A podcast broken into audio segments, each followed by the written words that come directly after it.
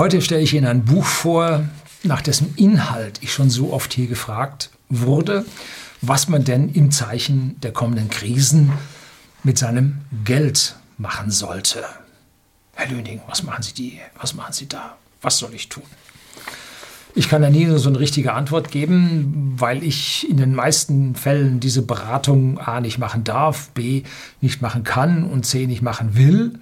Aber es gibt Leute, die machen das professionell und so auch dieser Herr Miller. Wie heißt er? Markus Miller. Und das Buch nennt sich Finanzielle Selbstverteidigung. Ja, vor wem verteidigt man sich? Ja, vor den Übergriffen des Staates und seiner Schergen. Das ist ja ein Buch, das es in sich hat, heftig in sich hat. Und wenn Sie dieses Buch bestellen wollen, so finden Sie unten in der Beschreibung einen Link.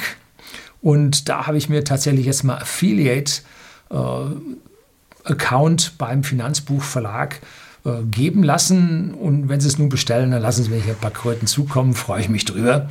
Hat wenigstens dann diese äh, Vorstellung mir wenigstens auch ein bisschen was gebracht und Sie haben dafür nichts extra ausgegeben. Ist doch was, ne? So, da habe ich also zugeschickt gekriegt am 20. Februar. Schreibt also hier ein Herr, der anonym bleiben möchte, sehr der Lüning. Mit großem Interesse verfolge Ihre YouTube-Videos, besonders auch Ihre Videos mit der Thematik Anlagen raus aus dem Euroraum. Sie haben sich unter anderem auch zu Fremdwährungskonten im Ausland, Broker außerhalb der EU, Sachwerte geäußert. Diesbezüglich ist mir das anliegende Buch von Markus Miller aufgefallen, welches diesbezügliche Handlungsmöglichkeiten überaus konkret aufzeigt. Whisky-Investments werden auch behandelt, wie hier bei whisky.de, dem Versender hochwertigen Whiskys an den privaten Endkunden in Deutschland und in Österreich. Ich glaube, einige der zahlreichen im Buch aufgeführten Anlagevorschläge könnte auch für den sogenannten Kleinsparer durchaus interessant und realisierbar sein. Obwohl ich als Historiker und Sozialwissenschaftler auch beruflich dem wirtschaftlichen und politischen Bereich nicht fernstehe, fällt es mir schwer, die Anlagevorschläge des Buches hinsichtlich der Sinnhaftigkeit und der Risiken einzuordnen. Ich bitte Sie daher um Ihre Meinung und Einschätzung. Ich würde mich besonders freuen, wenn Sie sich zu den Themenbereichen Borderless Konto, Transfer Wires, Gold Money, Anlage, Sparpläne für Technologiemetalle, seltene Erden, Anlage in Norwegen über Weltsparen, Broker-Depot in der Schweiz, Vollreserve US-Bank in Puerto Rico verstärkt äußern würden. Zu den oben genannten Anlagevorschlägen haben meine Recherchen kaum weitreichende Informationen geliefert. Zum Teil scheinen diese Anlegemöglichkeiten im deutschsprachigen Raum noch weitgehend unbekannt zu sein. Kaum keine aktuellen Erfahrungsberichte, Meinungsbilder im Netz. Vielleicht findet auch das Buch von Markus Miller ja Ihr Interesse und Sie stellen uns Ihre Sichtweisen und Einschätzungen dar. So, dieses Buch sieht hinter jeder Hausecke den Staat und seine Schergen, die ihnen ans Geld wollen. Das ist auf der einen Seite ja erhellend, erklärend, erleuchtend und man sieht, wo der Staat mehr und mehr zugreift und mehr und mehr das Eigentum, was man sich mit Schweiß im Angesicht erarbeitet hat, hier mit Steuern belegen will und ja dann sogar an die Substanz, an die Vermö das Vermögen ran will, Vermögensschnitte, Abgaben, habe ich hier immer ein Arbeitspapier des Deutschen Bundestages Ihnen mal vorgetragen, was da so alles auf uns wartet. Die Frau Lagarde damals beim IWF ist jetzt EZB-Chefin, eine Juristin auf Topf Topfposten einer Bank oder der wichtigsten Bank in Europa. Ja, das zeigt schon, wo der Hase langläuft. Und gleich will ich Ihnen so ein bisschen dann die äh, Kapitel da durchlesen oder vorstellen. Und an allererster Stelle möchte ich Ihnen mal gleich zeigen, wie Sie hier von unseren Medien zusammen mit der Politik aufgegleist werden. Und zwar sehen wir uns an, es gibt die G8-Staaten. Das sind die größten acht Staaten. Und die hat man zusammengesetzt, zusammengestellt und dann hat man regelmäßige Treffen gemacht, wo diese G8-Staaten äh, miteinander geredet haben. Und dann fiel der böse Russe in Ungnade und wurde dann ausgeschlossen. Jetzt blieben die G7-Staaten übrig. Und da habe ich Ihnen mal hier äh, eine richtige Räuberpistole zum G7-Treffen äh, in Österreich, nein, äh, im Schloss Elmau bei uns, äh, kurz vor der österreichischen Grenze, hier beschrieben, wie hier unsere Politik von äh, den geheimen Machthabern aufgegleist wurde. Es war ein Traum. Und zwar haben sich Herr Obama, Frau Merkel und die ganzen Regierungschefs den Termin verschieben lassen. Von außen. Alles gemacht mit Termin, 1500 Journalisten eingeladen, alle akkreditiert, alles fertig. Dann, ah nein, wird um 14 Tage verschoben, weil gewisse Herren keine Zeit hatten. Da war nämlich dann auf der österreichischen Seite äh, zum gleichen Termin war ein Bilderberger Treffen. Ob das gestimmt hat oder ob das jetzt nur zufällige Übereinstimmung war, man weiß es nicht, aber dass ein G7-Treffen verschoben wird. Ich bitte Sie. So, also, und hier sieht man jetzt mal, stellt er ziemlich am Anfang des Buches mal jetzt diese G7-Staaten vor. Und das sind die Vereinigten Staaten, natürlich Japan, Deutschland, Frankreich, das Vereinigte Königreich, Italien, Kanada und G8 wäre noch Russland. Das sind die acht größten Staaten. Ja, jetzt wirklich Italien, Kanada, vielleicht von der Fläche her. So, dann schauen wir mal zu, wie denn das BIP, also die, das Bruttoinlandsprodukt dieser Staaten, im Jahr 1990 verteilt war. So ungefähr, ja, die G7 gibt es aber schon ein bisschen länger, aber so um 1990 da war das größte USA, dann Japan, dann Deutschland, dann Italien, dann Brasilien. Aha, hat man noch gar nicht. Frankreich relativ weit hinten, UK noch dahinter und dann Indien. Russland? Nö. nicht zu sehen. So, dann jetzt 2019. Wie schaut es denn jetzt auf der Welt aus? China Nummer 1, G7, nein. Zweite USA, dritte Indien, G7, nein. Dann Japan, Deutschland, Russland, G7, nein. Indonesien, oh, auf Platz 7, G7, nein. Brasilien, auch nicht drin. So, das heißt, die wirkliche Wirtschaftsmacht der Welt ist bei diesen G7-Staaten nun überhaupt nicht abgebildet. Das ist ein politisches Schaulaufen, was ihnen suggeriert, dass hier die Großen der Welt irgendetwas entscheiden. Ein Pfeifendeckel. Nichts ist. Ne? Und jetzt schauen wir mal, wer denn jetzt unter diesen globalen G8 von der EU dabei ist.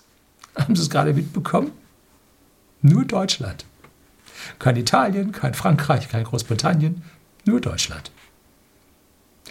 Er geht dann weiter, baut die ganze Geschichte auf und kommt dann zu dem Schluss mit den ganzen ESM, ESF und wie das Zeug alle heißt, kannst du dir nicht merken, willst du dir auch nicht merken.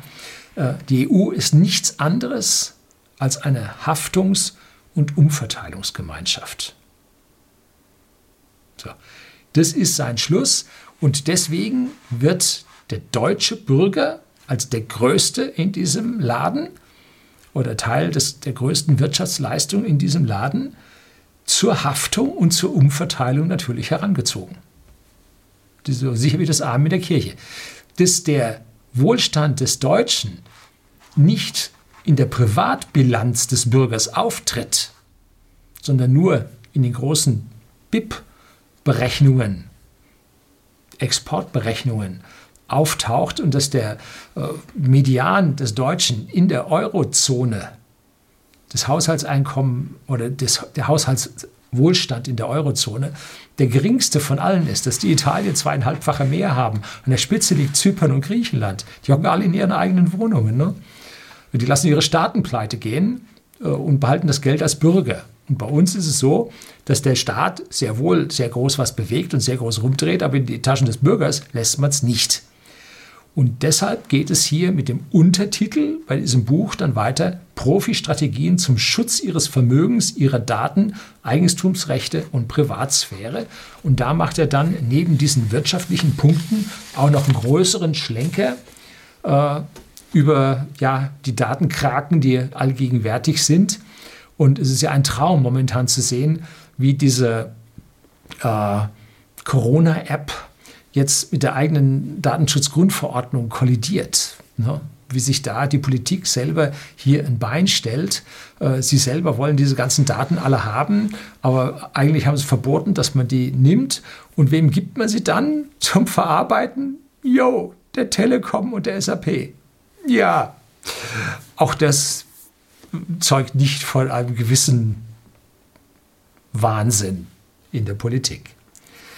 So, jetzt möchte ich hier noch ein paar kurze Dinge eingehen, wo er also seine äh, großen Probleme in der Welt sieht.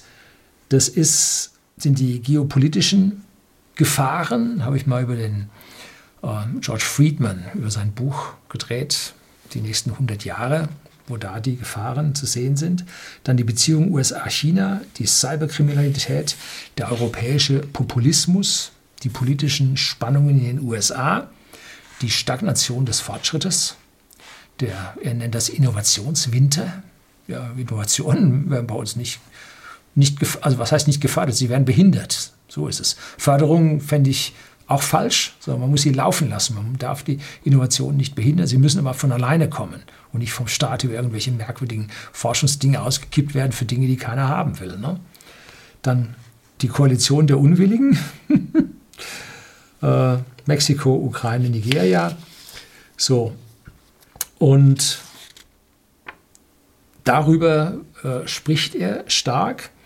Und dann spricht er hier über äh, die gesamten europäischen Systeme, die ja dem Bürger hier an den Geldbeutel und an sein Erspartes ran wollen. Und vor allem haben, redet er hier über das EDIS, das ist das Europäische Deposit Insurance Scheme. Äh, das ist da, wo also die europäischen Banken an die deutschen Sicherheitssysteme vor allem von den Raiffeisenbanken ran wollen und spricht er über das ESRB, European Systemic Risk Board. Und da sitzt jetzt der Vorsitzende drauf, der nennt sich Draghi. So. Ähm, und die haben nun vorgeschlagen, dass die ETFs und Investmentsfonds in Notsituationen ausgesetzt werden können. Und das ist zumindest mal eine Vorstufe, äh, wie man nun die Wertpapier Wertpapierdepots bei den EU-Banken und die Haftungssysteme damit einbezieht.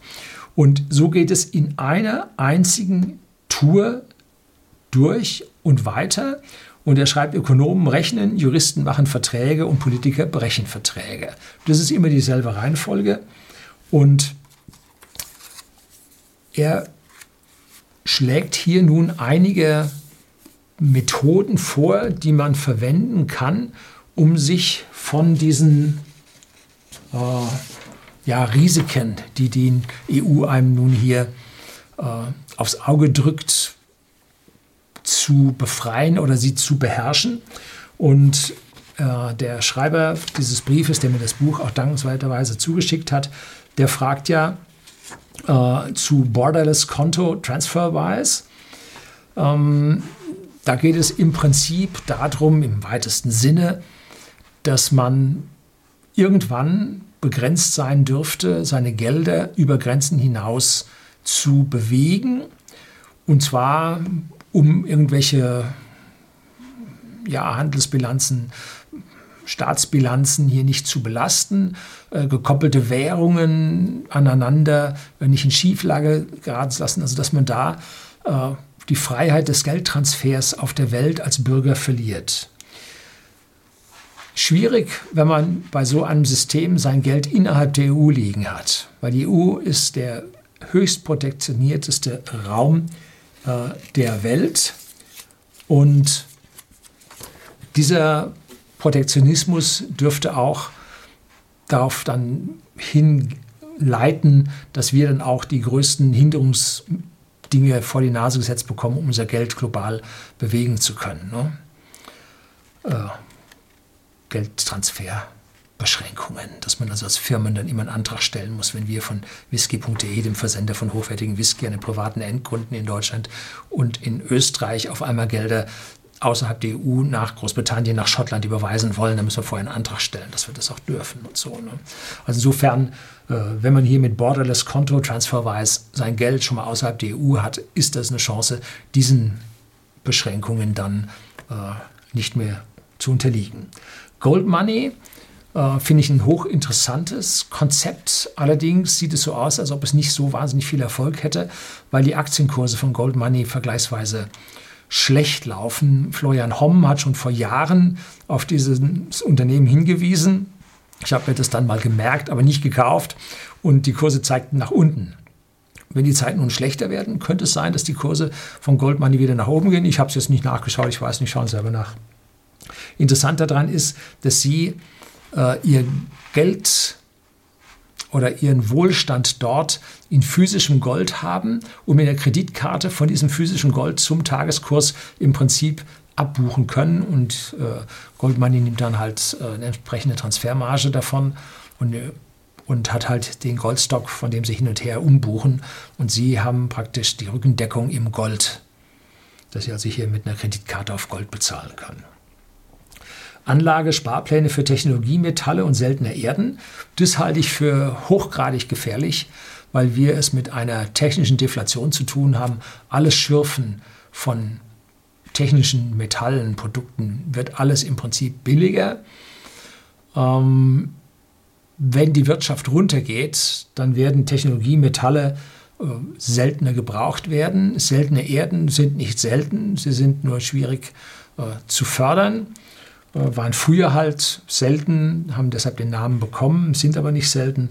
Also Technologiemetalle und seltene Erden, das ist das gleiche wie äh, wenn ich jetzt auf Kaffee oder Kakao oder, oder sonst irgendwas irgendwelche Optionen halten würde oder kaufen würde. Da habe ich nun gar nichts drin. Ne? Anlagen in Nordwe Norwegen über Weltsparen. Norwegen ist eine schwierige Geschichte. Konnte man jetzt sehen, als wir den Crash hatten, den Corona-Crash hatten, da sackte die norwegische Währung X, also enorm ab, sogar gegenüber dem Euro, nicht nur gegen den Dollar. Die sackte da massiv ab. Und daran konnte man nun wirklich erkennen, die norwegische Wirtschaft hängt vom Öl und vom Gas ab. Geht die Wirtschaft zurück, gehen diese Exporte weg, fehlt eine Riesenmenge Geld in Norwegen. Also Geldanlagen in Norwegen, momentan sehe ich das schwierig. Ne? Wenn es extrem wird, ob die Krone sich halten kann, wenn die größten Handelspartner von Norwegen die EU sind, hm, schwierig, glaube ich jetzt nicht so.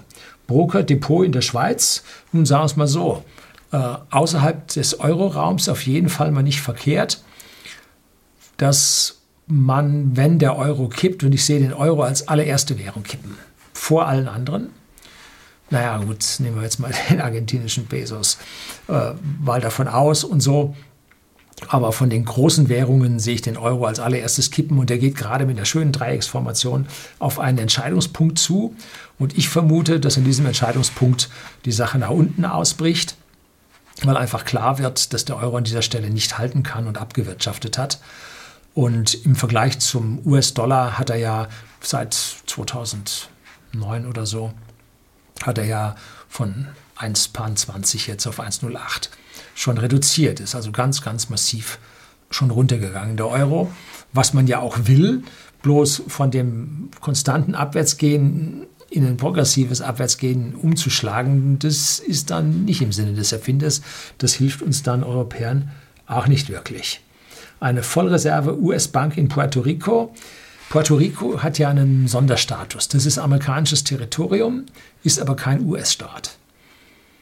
So, also da hat man jetzt auch wieder so eine halbe Offshore-Konstruktion, ähm, wobei sich Puerto Rico schon seit langem bemüht, bemühen allein genügt nicht, hier der 51. Staat der USA zu werden. Und selbst äh, Washington DC, die Stadt Washington im District Columbia, versucht ja auch zum Staat zu werden. Dass man also dann von den 50 US-Staaten auf 52 käme. Äh, aber das wird immer wieder abgelehnt, aus allen möglichen Gründen. Wenn man allerdings jetzt in Puerto Rico drin wäre mit seiner Vollreservebank, äh, also mit 100% Geld, nicht mit Vollgeld, mit 100% Geld, ähm, und nun kommt man in die Fittiche der USA hinein, muss dann in das Federal Reserve Banking System mit rein. Als Staat wird man sich da anschließen müssen, wird man ihm wohl keine Chance lassen, wird es auch nicht so einfach. Also dazu muss man sagen, diese ganzen Dinge, die er findet, sind alles tatsächliche Bedrohungen mit gewissen Wahrscheinlichkeiten. Ob sie so eintreten werden, wer weiß. Ob die Lösungen, die er vorschlägt, wirklich so traghaft sind, ist die Frage. Und er geht durch diese ganzen Kapitel alle einzeln durch, beschreibt die Probleme, zeigt Lösungen, die man finden kann. Und zum Teil hat er sie wohl selber auch beschritten, zum Teil merkt man, hat er sie nicht beschritten. Und ganz zum Schluss kommt er noch zum Punkt Auswandern und da zeigt er dann so die, die allerletzten Chancen, wenn also einem der, äh, der Justizbeamte auf den Fersen ist ähm, wie man dann im Prinzip auf die entsprechenden Länder ausweichen kann, die die Deutschen mit Wohlstand sehr gerne nehmen werden. Kann man sich vorher auch schon drin bewerben und kann da auch seinen, seinen Status als Resident Alien bekommen. Und äh, ja, ob man das machen will. Hm. Also die Länder sind typischerweise nicht die, in denen man so gerne leben möchte. So, das soll es gewesen sein. Wenn Sie für das Buch entscheiden, äh, freue mich, wenn Sie den Link unten verwenden. Dann bleiben mir ein paar Kröten und zeigen mir, dass Sie dieses Video, ja, ich werde davon nicht reich, aber es zeigt, dass eine kleine Anerkennung, dass ich diese Arbeit hier mache. Das soll es gewesen sein. Herzlichen Dank fürs Zuschauen.